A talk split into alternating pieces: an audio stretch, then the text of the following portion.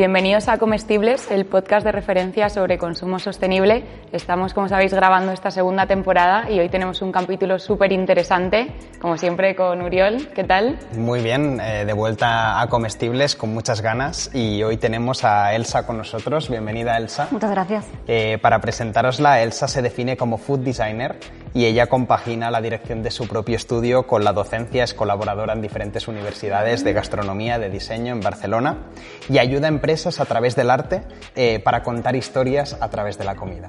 Así que hoy tenemos a Elsa con nosotros. Empezamos. Comestibles, el podcast de Too Good To Go.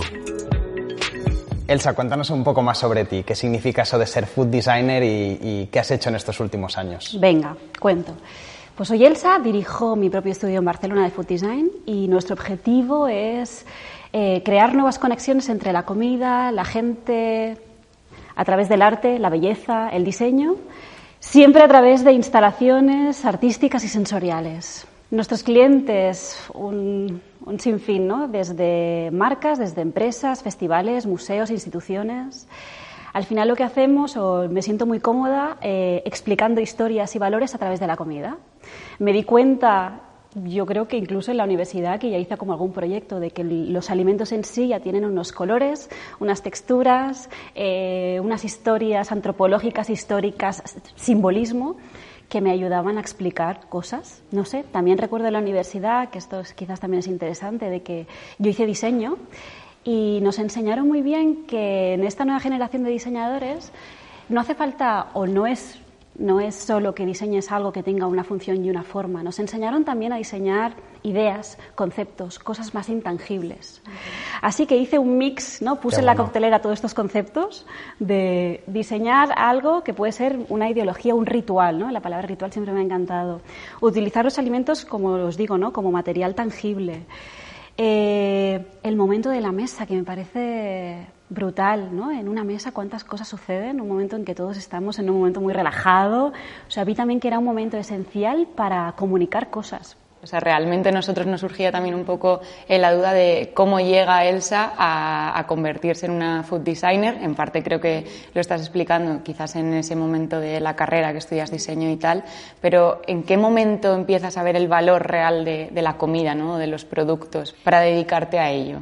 Pues me di cuenta, y espero que estéis de acuerdo con, conmigo, de que la comida ahora y más donde vivimos, en el contexto no, nosotros como privilegiados, de la, que la comida es unos elementos que ingerimos y que nos nutren a nivel mm, de nuestro metabolismo, pero también nos aportan y nos nutren a otros niveles, ¿no? Es placer, es emoción, es muchísimos verbos que no solo es nutrir a nuestro estómago. Y eso me pareció también súper interesante, ¿no? Siempre digo, hay que nutrir mentes, no solo estómagos. Me parece increíble. Eh, solo para incidir un poco más, ¿crees que es en ese momento inicial de la universidad? ¿No venía nada de antes, de, de, tu infancia? ¿O es en ese momento en el que empiezas a estudiar que te das cuenta? Porque me parece fascinante realmente cómo combinar ambas cosas. Pues no lo sé, y si ha sido así, no he sido consciente. Yo sé que de pequeña sí que me gustaba mucho ir a restaurantes, me gustaba, pues no sé, recuerdo que mi madre es que había un restaurante en Barcelona que fue el primero en hacer eh, el buffet libre, ¿no? que hasta entonces era como wow, y a mí me encantaba el buffet libre. Los restaurantes siempre me ha gustado ver los materiales, pues cómo te trataba la gente. Bueno, de ahí hice diseño de interiores y que me especialicé en cocinas. O sea que ahí seguramente es el primer pasito. Y el Tiene que haber ahí pie. algo, ¿no? Exacto. Y de ahí, la verdad es que ha sido de una manera muy natural y muy fluida. Food design, lo has contado un poco, pero si tenemos que ponerle una definición para aquellos que nos estén viendo o escuchando, ¿cómo definiríamos este concepto? Pues food design, ¿no? tal y como dice la palabra, es food design, ¿no? 50-50, y para mí es una nueva disciplina de diseño transversal, eh, multidisciplinar, holística, eh, que es cualquier diseño individual o colectivo que sirve para mejorar la relación que tenemos con los alimentos desde eh, durante toda la cadena alimentaria, desde que se cultiva el alimento, o sea, desde el campo hasta su distribución, su empaquetado, su consumo, todos los rituales, cómo se comparte, incluso ahora cómo eh, reaprovechamos los residuos para convertirlos en, en, otra cosa. O sea, en toda la cadena alimentaria, imaginaros eh, el papel del diseño, cómo puede incidir para mejorar la relación que mantenemos con, los, con la alimentación. Totalmente. O sea, que es un tema muy como muy paraguas, ¿no? Para mí es como hablar de sostenibilidad. Para mí food design ahora en el tiempo en que Aplica vivimos, todo. exacto. Y más ahora que todos nos hemos comprometido a crear esta nueva sociedad, este nuevo paradigma, esta nueva manera de pensar, de consumir, de alimentarnos. O sea, yo creo que ahora es el momento de que food design, ¿no? Estas, eh, lo empecemos como a normalizar y que todo el mundo desde nuestras casas podemos hacer food design. No es que tengo que Sí, sí, sí, estudiar, sí, no, no, es hacer el pequeño clic. Y cuéntanos un poco cómo conviertes esta idea ¿no? tan bonita eh, sobre el food design en una realidad para poder vivir de ello, porque entiendo que has tenido también ¿no? por el camino que concienciar que efectivamente esto tenía sentido eh, como forma de, de comunicar. Pues mira, la verdad es que empecé con los primeros clientes que sí que eran más empresas. Realmente lo que les importaba más es esa parte bonita y estética, ¿no? El qué bonito. Y poco a poco yo me sentía vacía haciendo cosas solo bonitas. Y, lo que tenía muy claro, lo que empecé a hacer es que la parte de conceptualización para llegar a que esa mesa tenía que ser azul de madera y medir tanto X, había un para qué detrás.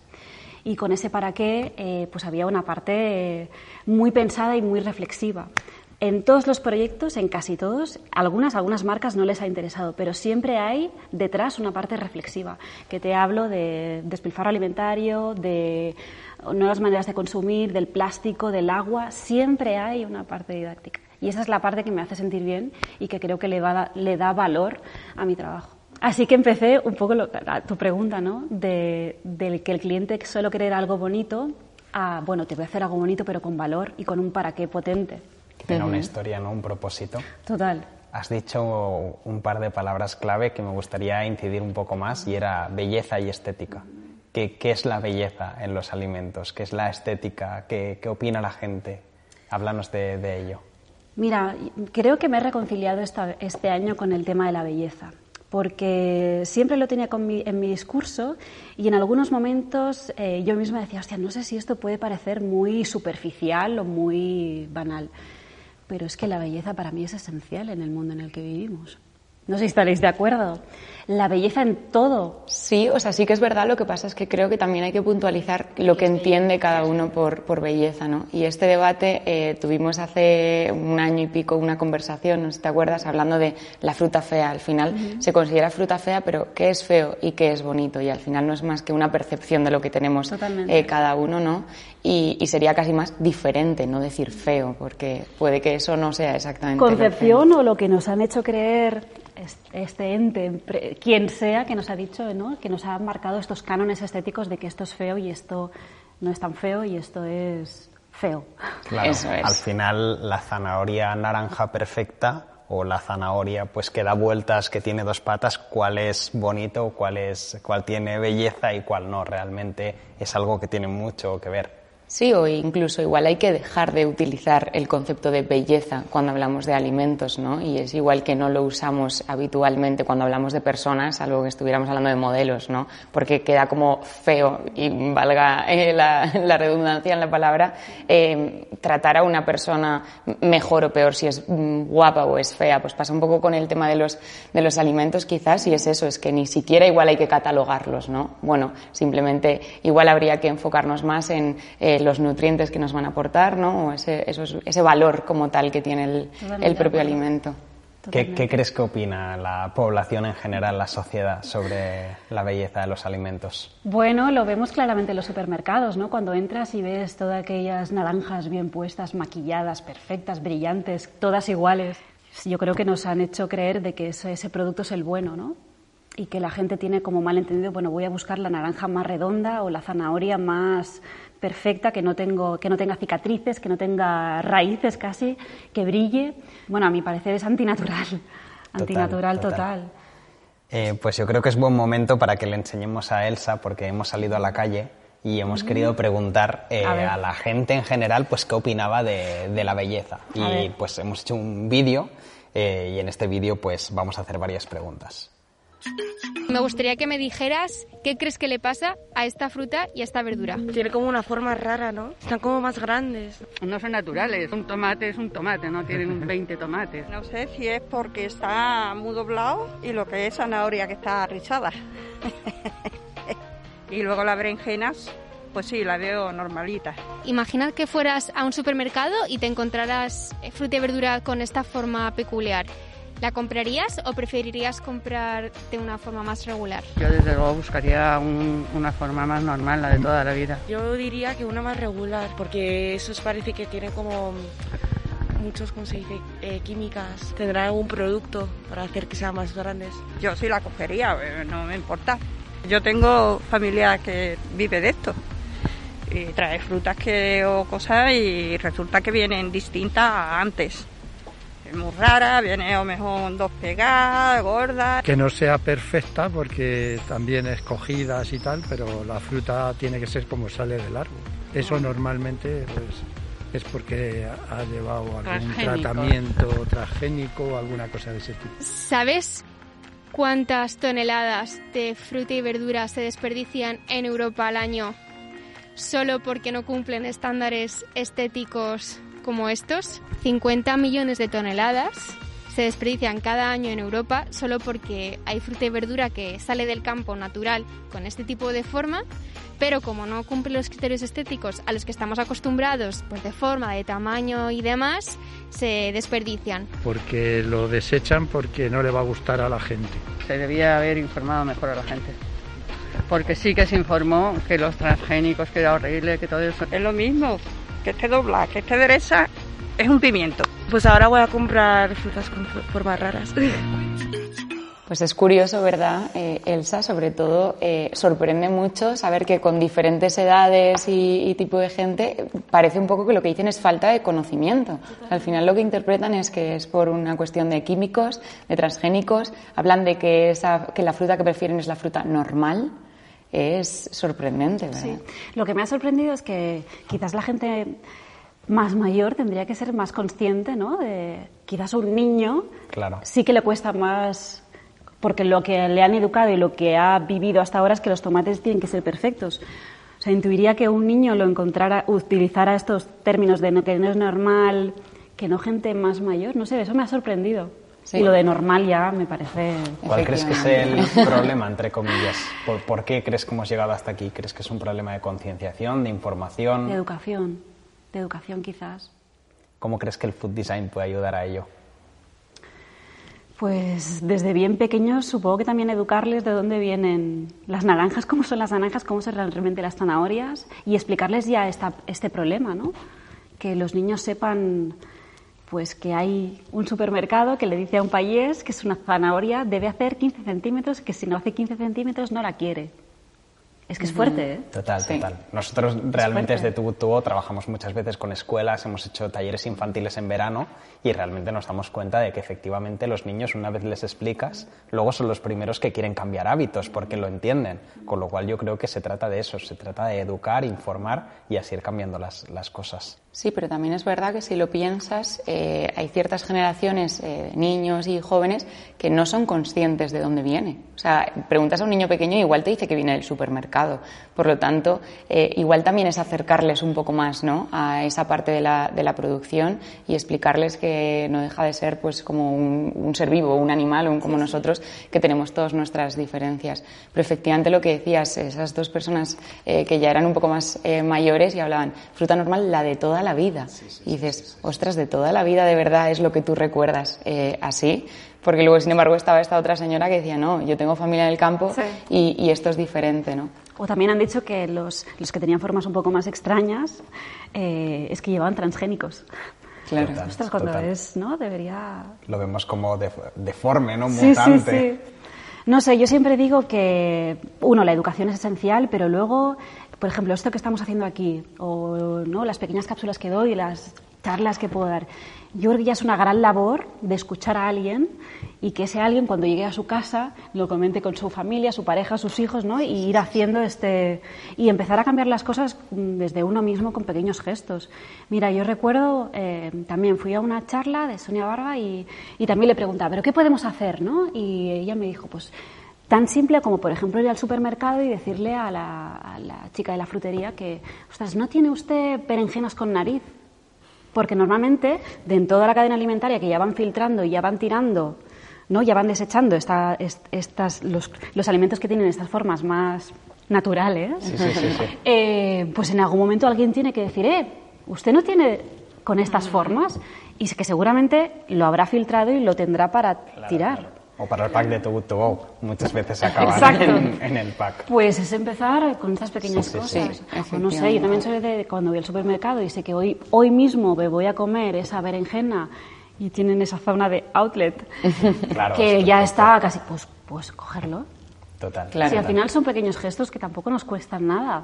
Exactamente. Y que a nivel individual, pues cuantos más seamos, marca la diferencia. Y es algo, de hecho, que también queríamos comentar contigo, un poco saber eh, cuál era tu misión en esto. Sabemos que te dedicas a la, a la docencia y veíamos ahí un punto en común ¿no? entre tu labor y, y la nuestra por el hecho de que nosotros, desde nuestra parte, lo que tratamos es de inspirar eh, a la sociedad para que cambie. Como tú dices, ese pack eh, que salva a cada uno puede tener de verdad mucho poder porque vas a llegar a tu casa, lo va a ver tu madre o tu abuelo, quien sea, y ahí vas a poder transmitir eh, esto, ¿no? Entonces, ¿cuál es un poco tu, misión o cómo esperas eh, que esto se convierta en algo eh, un poco más masivo a nivel de concienciación?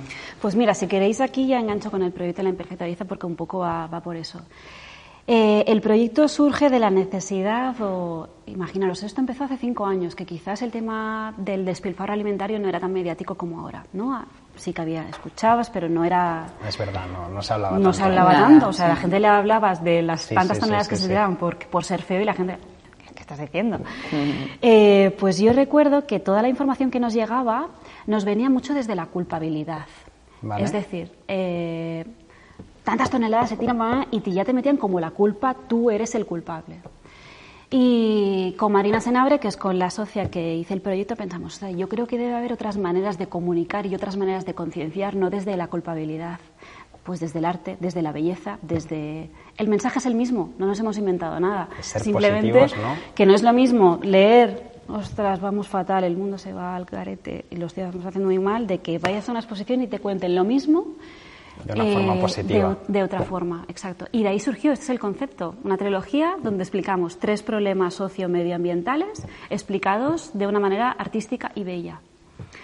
Qué chulo. Eh, Bueno, para aquellos que nos estén escuchando, sí. Elsa nos ha traído aquí los tres libros de, de- de estos capítulos sobre imperfecta belleza. Exacto. eh, y cada uno sobre un tema. Y me parece muy interesante, sobre todo, y lo intentamos hacer desde tu To Go. Al final puedes empoderar de una forma positiva. No siempre lo has de hacer a través de la culpa o decir, bueno, todo va a ir muy mal, el vaso obviamente puede estar medio lleno, medio vacío y creo que se trata también de verlo positivamente. E incluso también explicándolo así, yo creo que también llegas a más gente. Al menos nosotras pensamos, bueno, las dos nos movemos dentro del mundo del diseño, creatividad. eh, bueno, a nosotros mismos, a- vivido en mis propias carnes, ¿no? ¿Qué, qué me va, ¿Qué me va a inspirar más o me va a llegar? Un mensaje escrito es, ¿no? es así, o viéndolo de una manera más visual, eh, con un mensaje más, no sé, más holístico, Sí, sí, más... sí. Pues totalmente, pues digo, pues vamos a incidir y vamos a hacer, eh, a crear estos eventos para que nuestra comunidad de gente que más o menos vi- vive, siente y se comunica con nosotros, vamos a empatizar y vamos a, a ese colectivo, vamos a, a explicarlo a ese colectivo en concreto. Y fueron tres eventos, los tres súper diferentes en conceptos o en... eh, sí, uno fue más un concepto cena, donde sí que hubo una parte más de diálogo, donde hablamos y debatimos pues qué es la belleza. Vale. La belleza es perfecta, es imperfecta, es natural, es artificial. Eh, una cena, éramos unas 40 personas y cocinamos co- eh, comida que realmente se iba a tirar por ser fea y con una chef y que pues realmente lo, lo vivimos, eh, que al final salieron platos súper bonitos. En la segunda, que esta es, esta es mi preferida, en la segunda lo que hicimos es cogimos el tema paraguas de la piel y hicimos una sesión fotográfica de lo que serían las imperfecciones de frutas y verduras, dícese pues manchas, cicatrices, eh, ¿no? pertuberancias. Y nos hicimos una sesión de fotografías con toda la gente que colaboramos, Marina, yo y la chef, más chicas, y nos fotografiamos las imperfecciones que dícese que podemos tener en el cuerpo humano. Canas, pecas, eh, barriga, cicatrices, y montamos unos diálogos entre pieles, ¿no? Guau. Cómo dialogaban las imperfecciones de la fruta y la verdura con nuestras imperfecciones. Era una manera muy visual, no eran fotografías Sí, sí, en gran sí. formato, donde veías las dos cicatrices, pero a la vez quisimos eh, que podías tocar las imperfecciones de frutas y verduras porque montamos muchos sets donde podías tocarlos y te los podías comer. Diseñamos unas tapas, pues o sea, había una que se llamaba pliegues, que era una felga con pliegues, eh, al lado una barriga con pliegues y luego había la tapa de pliegues para comértela. Y salieron fotografías de Ampere Ariston maravillosas. Eh, y mira, fue muy curioso porque en, el evento, fue en un espacio en Barcelona, proyectábamos eh, también en gran formato un, eh, una espalda con pecas y luego le quitamos las pecas. Y era con pecas, sin pecas, con pecas, sin pecas. Y la gente nos decía, es que aparte que nos gusta más y vemos más natural la de las... Era como raro ver la, de sin pecas. Hicimos lo mismo con un pecho con, con, estrías y sin estrías, con estrías y sin estrías. Y era que la gente misma decía... Mm, con estrías. Y al final también decimos ¿no? Eh, que esta es la parte romántica y más poética que a mí también me gusta mucho de la imperfecta belleza, que al final este maravilloso órgano que nos envuelve al final es el narrador de nuestra historia. ¿no? Nos cuenta es el ADE, que, cómo hemos vivido, ¿no? Esas cicatrices tienen unas tienen una historia, tienen un valor. Así que intento pensar que en frutas y verduras es lo mismo. 100%, sí. Y me parece una relación eh, perfecta y lo que dices así es eh, cómo consigues realmente que la gente reaccione, ¿no? Cuando ve esas similitudes. Esa zanahoria ahí con vueltas quizás es por el tipo de tierra que tuvo o cómo se cultivó, si llovió más, menos. Sí, además es que incluso creo que la gente no se plantea eh, esto que hemos visto, ¿no? Químicos o transgénicos, pero si no, no se plantea, oye, ¿por qué puede estar así realmente? ¿No? Y hay un montón de, de factores por los que puede ser y, y efectivamente justamente los más naturales a los que menos eh, cosas tienen, son los que salen después así, ¿no? Pero bueno, estamos acostumbrados a eso y es un poco lo que, lo que hay que cambiar. Quería preguntarte, nos has dicho al principio, trabajabas con un sinfín de empresas en proyectos muy distintos, que quizás nos puedas contar alguno de los proyectos que has llevado a cabo y, y qué pretendías conseguir con ellos. Pues mira, os voy a explicar el proyecto que hice con Iberia, eh, para el Madrid Design Festival y me apetece también mucho contarlo porque yo creo que voy a ir más por allí, que es el, concepto es claro, ¿no? Utilizar los alimentos como, como mis materiales de, de comunicación, sin dar de comer a nadie. Es una obra artística hecha con comida. Eh, ¿Qué tenía como reto? Muchas de las compañías aéreas de este año tienen el reto de reducir el peso en las alturas. ¿Cómo? Pues a través de los materiales del mismo avión, de incluso el cómo comemos. Éramos cinco diseñadores y yo tenía el reto de, bueno, ¿qué puedes hacer una instalación para hacer reflexionar a la gente de que uno de los retos es reducir el peso en cabinas de la alimentación? Y una parte que me gusta mucho en mi trabajo es esta parte de investigación, ¿no? de, leer y de conectar cosas, ¿no? O sea, conecto esto con lo otro. Y leí un artículo que explicaba que a 100, no sé cuántos metros de altura, perdemos un 20% de la percepción de sal. Ok. Así que imaginaros, está volando en, nuestro, en el cielo toneladas de sal que no son percibidas por nadie. Es, una, es, es, un, es un, dato, eh, pero a mí me hizo reflexionar muchísimo y como esto habrá muchas más cosas. ¿Qué hice? Pues cogí 65 kilos de sal y hice una relación de cuántos vuelos hacia Iberia, con cuántos pasajeros, cuánta sal necesita cada comida eh, restándole el 20%, total. Era una manera muy visual que viendo esas toneladas de sal, eh, pues hacías tus cálculos de, este absurdo eh, que vuela por los aires en, peso y en volumen. Y es como muy impresionante. Yo lo que había oído y creo que debe tener relación es que en uno de los sitios donde se toma más zumo de tomate es en los aviones, porque realmente la gente necesita sabores más fuertes y probablemente es por esa pérdida de, de sal de ese 20%. Curioso, curioso. Yo tenía entendido que por eso también eh, le ponen tantas especies, también para compensarlo. Eh, objetivos, pues estoy convencida de que algún cocinero que haya pasado por ahí, se lo haya leído y lo haya interiorizado, pues quizás va a empezar a mover cosas. Al mismo Iberia, que seguramente esto lo sabía, pues quizás se empiezan a, bueno, hacer cambios. Sí, desde luego es adaptarse, ¿no? Y justamente cuando estabas hablando del tema del peso, yo pensaba, digo, aquí hay algo que tenemos que, comentar 100% y es el tema de todos esos productos que se desperdician ahí. O sea, al final eso es peso, ¿no? Que está eh, después ahí, ¿no? En el aire y que encima no va a tener ningún otro fin. Exacto, ¿no? Entonces ahí también yo creo que hay una, una parte de concienciación, ¿no? De pues quizás eh, otro tipo de mm, cantidades o incluso, no sé, poder tener más mm, previsto el menú eh, a la hora de comprar el vuelo, no lo sé. O sea que sí que es verdad que hay cosas, ¿no? Pero efectivamente se puede hacer mucho más. incluso nosotros hemos eh, vivido como eh, aerolíneas o empresas de catering de, aviones recurren a nosotros porque tienen una barbaridad de excedente que no saben qué hacer con ello porque, bueno, producen y producen y, y luego realmente no lo tienen tan también unido ¿no? a la estimación de pasajeros que va a haber, etcétera. Y Elsa, eh, nos surgía la duda de qué pasa con esa comida que utilizas para tus trabajos, para tus proyectos. Ya sabes que nosotros nos encanta aprovecharlo todo y nos quedábamos con esa curiosidad de, bueno, ¿cómo, cómo lo reaprovechas o qué haces con ello? O no hay residuos o siempre los reaprovecho. Y os hago un ejemplo. Mira, en el último proyecto que voy a hacer ahora, que se trata de, voy a trabajar con azúcar y voy a trabajar con muchos kilos de azúcar antes de haber acabado de tener muy claro qué voy a hacer, ya lo primero que he hecho es, bueno, ¿qué voy a hacer con esos 50, 60 kilos de azúcar? ¿no? Eh, o sea que ya he hecho... Ya he hecho o sea que es economía circular 100%, ¿no? He hecho esa llamada a diferentes diseñadores compis de Barcelona para, eh, chicos, que sepáis que a finales de septiembre voy a disponer de este material empezar estas vacaciones a inspirarnos a ver qué podemos hacer. No sé, ha surgido desde hacer nuevas sillas, desde, bueno, convertirlo, darle una vuelta. Podemos decir, Marta, que Elsa es una Waste Warrior, ¿no? Sin ninguna duda, ¿no? Porque nos preocupaba un poco eso, ¿no? Concienciar muy bien, pero también, sobre todo, de manera circular y que, y que cale, ¿no? De verdad, el, mensaje, que no sea pura superficie, ¿no? O piel, como hablábamos eh, antes. O sea, que yo creo que sí, que es una, una Waste Warrior. Eh, no sé si sabes lo que es un Waste Warrior, entiendo que más o menos te haces una idea, pero es un poco a todo ese, toda la sociedad, básicamente, toda la gente comprometida con con, la lucha eh, contra el desperdicio de alimentos y es como nos gusta eh, llamar eh, nosotros, bueno, pues desde a nuestros colaboradores, a los usuarios, en general a las empresas, a ti misma, ¿no? Que estás aquí hoy con nosotros y siempre les preguntamos, ¿no? A esos Waste Warriors, ¿qué les gustaría preguntar a, nuestros invitados, ¿no? Y tenemos tres preguntas para ti. Voy, voy, a por la primera. a ver. cuando no estoy combatiendo el desperdicio de alimentos, mi pasión es. Yo soy muy romántica, ¿eh? Bien. Fenomenal. Cambiar personas para cambiar el mundo. Y del despilfarro alimentario es una pizquita. Qué bueno.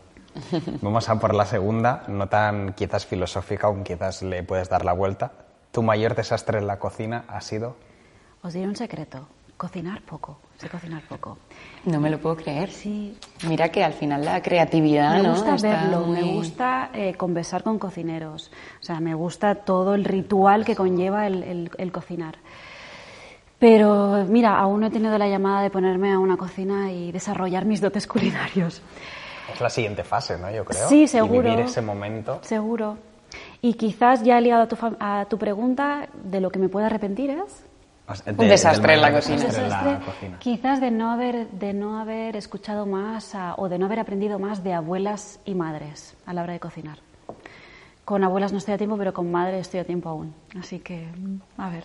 Nunca es tarde, ¿no? O sea que no, no, podemos confesar de momento ningún desastre porque realmente no ha Tiene solución aún. Exacto. Venga, y la tercera, si solo pudieras tomar una comida para el resto de tu vida, ¿cuál sería? La paella de Casa Padres. paella de los domingos de padre y madre. Que ahí es un ¿no? un ritual que hacen los dos y ingiero energías padre-madre. Y, me gusta que acabes con esa palabra porque lo has dicho al principio, ritual, y creo que muchas veces la comida y ese momento de disfrutar se trata de, de un ritual. Totalmente, y cocinar es, es magia, es eh, alquimia pura. Total, lo es desde, desde luego. Yo creo que el tema de la paella es compartido, ¿no? Con mucha gente que, que, nos escucha al final. Y también es un acto un poco de creatividad, ¿no? Poner ahí todos los ingredientes que tenga sentido de repente. Cada uno la paella es diferente, sí, sí. Una receta de reaprovechamiento también. Totalmente. Pues muchas gracias, Elsa, por esta conversación tan interesante y por ser una Waste Warrior más en esta concienciación. Muchas gracias a vosotros. Gracias por venir a Comestibles. Gracias. Y hasta aquí el episodio de hoy. Esperemos que os haya gustado. Eh, como siempre, ya sabéis que lo podéis compartir, dadle a me gusta, eh, seguidnos en nuestras redes sociales y si queréis ver el resto de episodios los tenéis disponibles en el resto de plataformas. Muchas gracias.